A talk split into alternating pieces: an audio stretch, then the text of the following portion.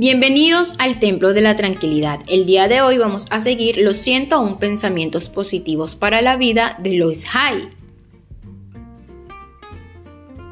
Pensamiento número 15. Veo las cosas con claridad.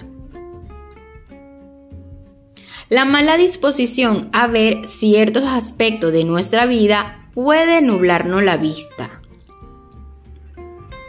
Suele ser una forma de protegernos los ópticos hacen poco para curar los problemas de la vista, solo recetan lentes cada vez con más aumentos. La mala alimentación también contribuye a empeorar la visión. Dejo marchar todas las cosas de mi pasado que me nublan la vista. Veo la perfección de toda la vida. Perdono de buena gana, envío amor hacia mi vista y veo las cosas con comprensión y compasión.